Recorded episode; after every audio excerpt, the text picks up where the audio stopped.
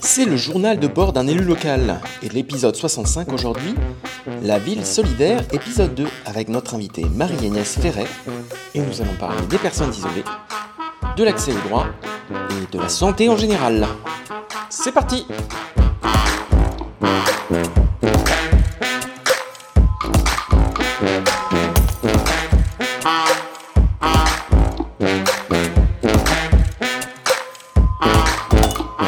C'est bonjour Nicolas. Salut Gaël. Nicolas. Bonjour Nicolas. Alors, euh, t'es- t'as l'air très très motivé aujourd'hui. Parce que tu parles très très fort. C'est très bien. Euh, aujourd'hui, on reçoit Marie-Agnès Ferret. Bonjour Marie-Agnès. Bonjour Gaël. Salut. Bonjour Nicolas. Marie-Agnès, tu es venue nous parler un petit peu de tes délégations tout à l'heure. Euh, tu es deuxième adjointe à la ville solidaire. Et euh, on va parler aujourd'hui d'un de- des plans euh, dont on a parlé euh, un tout petit peu euh, dans l'épisode précédent, euh, le plan de lutte contre l'isolement, un plan euh, que tu portes euh, avec euh, toute euh, ton équipe. Euh, Est-ce que tu peux nous, nous dire un petit peu de quoi il s'agit, s'il te plaît? En, fait, euh, dans un mandat, euh, ce qui est important, c'est quand même d'avoir une direction, d'avoir envie de faire évoluer les choses et d'avoir euh, vraiment un objectif qui soit partagé par tout le monde, les élus et les services. Ça- cet objectif-là, il porte l'activité et il nous permet en fait de réfléchir ensemble. Et euh, en fait, c'est vraiment le constat, je, l'avais dit lors de notre dernier échange, le constat qu'on peut être vivre avec quelqu'un d'autre, euh, des enfants, un, conjoint, etc., mais souffrir quand même d'isolement, parce que dans sa vie quotidienne, dans sa vie sociale, les choses ne sont pas si simples. Et évidemment, euh, ces, problématiques, elles se renforcent quand on est une personne handicapée, une personne âgée ou une famille monoparentale.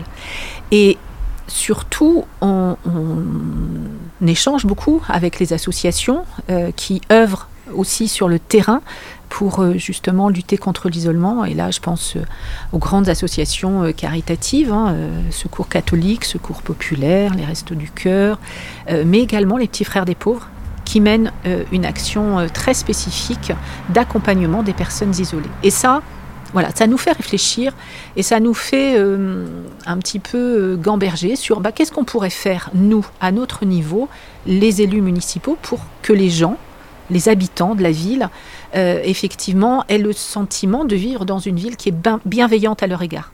Tu as des exemples de, de choses euh, justement dans ce plan de lutte contre l'isolement que vous pensez mettre en œuvre ou qui vont être mises en œuvre? Alors, euh, les, les équipes, elles, les équipes et puis nous aussi, on travaille dans, dans quatre directions principales. C'est l'accès aux droits, euh, les actions intergénérationnelles, l'inclusion numérique et les familles monoparentales. C'est-à-dire que sur tous ces sujets-là, on a des actions à mettre en place. Il y a des choses qui existent. hein, euh, et puis, c'est euh, c'est pas juste euh, la, la délégation de la ville solidaire, c'est vraiment tout le monde a, a sa partition à jouer. Je pense au sport, je pense aux maisons de quartier, je pense à la politique de la ville. C'est vraiment un ensemble d'actions qui concernent absolument toutes les délégations. Par exemple, tu as beaucoup parlé des- des- de la question des femmes euh, isolées, des femmes seules, mo- en famille monoparentale. Euh, Qu'est-ce que la ville euh, a pu faire ou mettre en œuvre pour faciliter leur quotidien? En fait, euh, là, ça va concerner le plus souvent la garde des enfants. C'est-à-dire euh, comment on se débrouille pour que les, les femmes, et je n'oublie pas les hommes, euh, c'est plus rare, mais on a aussi des hommes isolés avec des enfants, euh, comment quand on souhaite euh, travailler, on peut faire garder les enfants dans une crèche parce qu'on n'a pas forcément les moyens de financer un- une assistante maternelle ou parce qu'on n'a pas trouvé. Ça serait une priorisation, par exemple, oui. sur les places de crèche? Oui, dans le règlement des crèches, ça fait partie effectivement des critères de, de priorité, parce qu'il nous semble que c'est quand même plus compliqué quand on est seul avec ses enfants de faire face à la garde, au fait de récupérer les enfants, enfin tout. euh, évidemment, on prend en charge ben, ce que font euh, souvent deux parents ensemble, et ben on est tout seul pour le faire. Et ça, c'est important. Et c'est aussi euh, permettre euh, aux, personnes, et là on est en train d'élaborer des choses, et je ne vais pas euh, effectivement donner de, détails, mais permettre aussi aux, personnes qui sont seules avec leurs enfants, eh d'avoir des relations avec d'autres adultes pour parler de problèmes d'adultes. Parce que ça, c'est dans la vie quotidienne, c'est des choses auxquelles on pense pas, mais ça veut dire, ben Euh, on ne peut pas faire garder les enfants parce qu'on n'en a pas les moyens. On va passer ses soirées tout seul en tête à tête avec les enfants. On va partir en vacances tout seul avec les enfants. Et ça, euh, bah, ça paraît rien. Euh, et puis en fait, c'est vraiment beaucoup. Donc sur l'accueil périscolaire aussi, par exemple, on va pouvoir faciliter puis- ou? Ouais, sur des activités, quand euh, effectivement on, met en place des groupes de parole, par exemple, eh bien, il faut penser à faire garder les enfants parce qu'on ne va pas les laisser tout seuls à la maison, sinon on ne vient pas. Hmm. Ouais. Et euh, c'est toutes ces, ces petites choses du quotidien euh, auxquelles il faut, il faut penser. Et donc la garde des enfants, c'est la principale euh, chose sur laquelle il faut agir ou est-ce qu'il y a Ah d'autres non. points sur lesquels Ah non. on, on- vous agissez? Sinon, ça serait un peu, un peu réducteur, effectivement. Mm. Euh, et, et vraiment, euh, je crois qu'il faut voir ça de façon plus globale, parce que la garde des enfants, ben, ça va concerner les plus jeunes. Euh, mais quand on a des adolescents, euh, là aussi, c'est pas si simple. euh, et euh, ça va être plutôt, effectivement, comment on, on permet aux gens aussi de réfléchir un peu sur les postures éducatives. Et là, je suis en train de penser à l'inclusion numérique. Alors, moi, je, je soutiens ça évidemment à 100%. Et puis en même temps, il faut être prudent, c'est-à-dire que euh, on parle beaucoup de la dépendance aux écrans, Mm. euh, d'enfants qui, qui sont euh, tout le temps le nez devant leur téléphone, devant leur tablette. Euh, et ben, c'est aussi accompagner les familles à penser différemment l'activité avec les enfants. Et, et du coup, mettre en place, oui, ben, des soirées jeux où on n'a pas le droit de sortir son téléphone. Euh, et c'est des toutes petites choses. Moi, des fois, je me demande s'il faudrait pas aller vers une dénumérisation des, des choses. Tu vois, on a tendance à numériser l'école. Maintenant, même les cahiers de texte vont être numériques. Et je, et je me dis, euh, c'est important aussi de, de demander à son enfant de Mhm. sortir son cahier. Ça oblige à passer du temps avec. On peut pas regarder sur son téléphone quand il est pas là. C'est forcément un temps de Mhm. partage ensemble. Et je trouve que c'est remettre de l'humain parfois. Et je, voilà, c'est Ah une question que je me pose euh, Mhm. plutôt que d'apprendre à se servir. Bah, je pense qu'il faut le faire dans tous les cas. Et à des moments où c'est adapté, il faut apprendre aux gens à se servir et euh, lutter contre l'illettrisme. Mais est-ce que parfois il faut pas, sur certaines politiques, revenir en arrière pour remettre de l'humain là où on a mis euh, Ouais. des écrans? Ah oui, euh, je pense en particulier quand on est en demande de service et qu'on appelle un service public et qu'on tombe sur un, un serveur téléphonique. Euh, vous voulez ça horreur, Tapez ça, hein. un. Vous voulez ci Tapez deux. Bon, c'est. euh, Et sur l'accès au droit, finalement, c'est ça se rejoint. vraiment assez terrible. Et d'ailleurs, je ne sais pas si vous avez remarqué, hein, mais euh, la mairie de Blois, on n'a absolument pas ce type d'accueil. On tombe systématiquement sur un humain euh, qui effectivement vous accueille euh, Ah. et euh, qui Mhm. va prendre C'est le très temps bon exemple, de ça. vous écouter.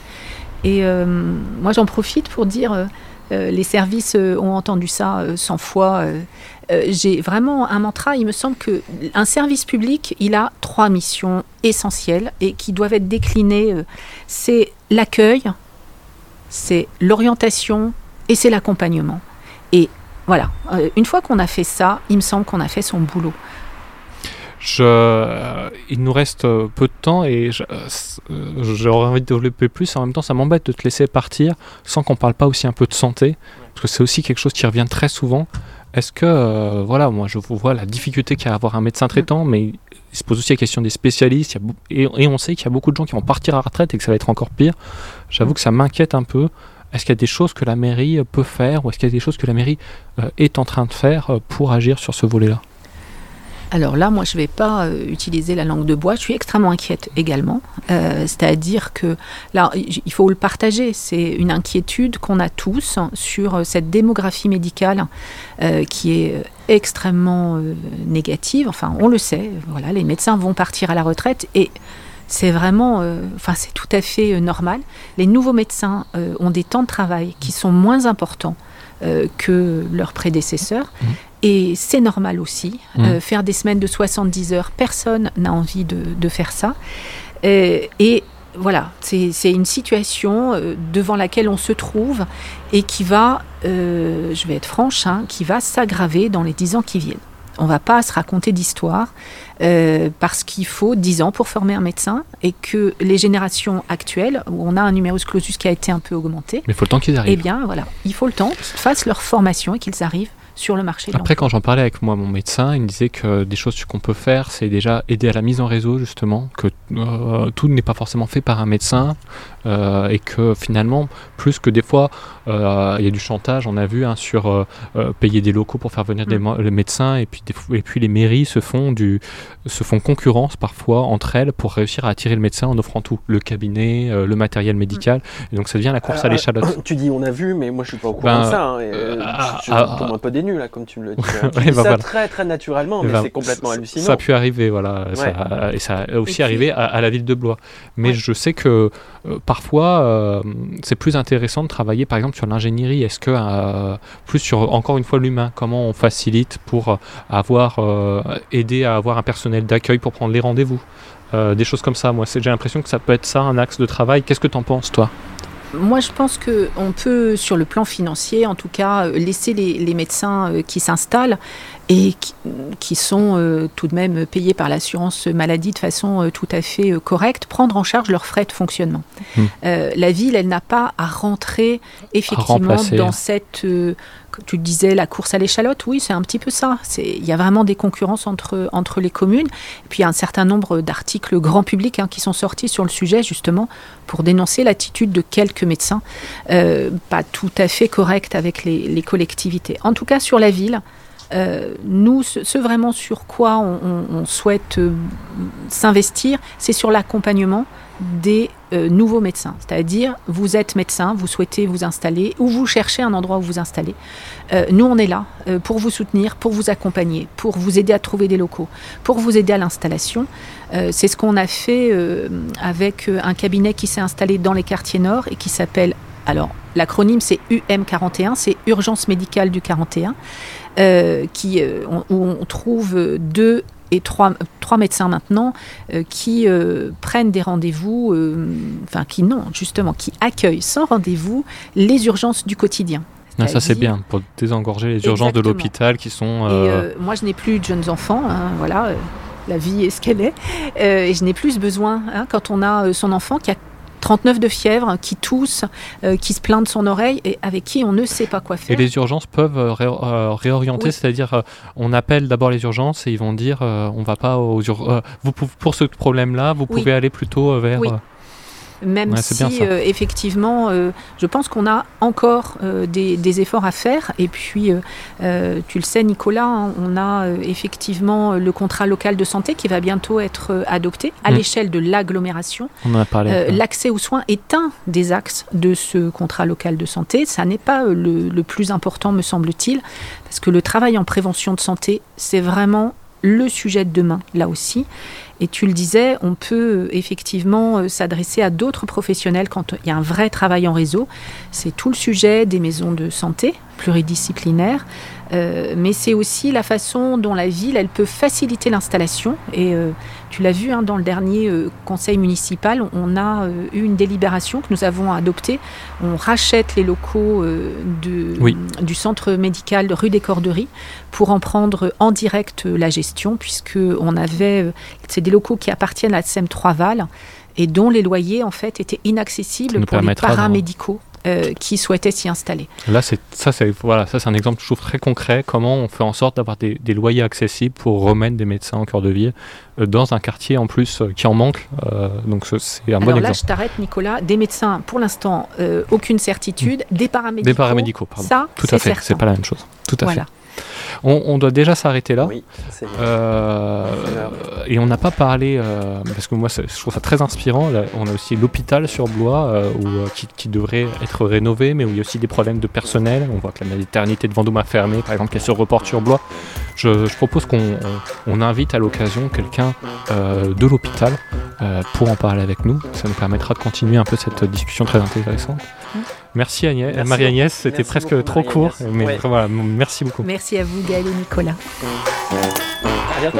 À bientôt. Salut.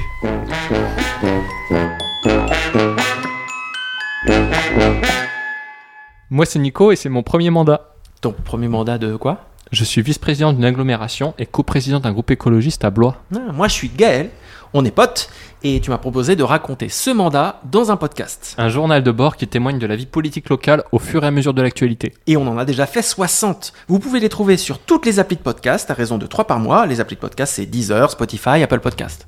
Et on est aussi sur la radio locale Studio Zef, Agitateur de fréquence. dans l'émission La Larniette, Euh, c'est 91.1, c'est ça? FM chaque jeudi. À 17h. Voilà, merci à tous, abonnez-vous et n'hésitez pas à venir m'en parler pour s'améliorer encore. Ciao ciao Ciao, merci. Ciao, ciao.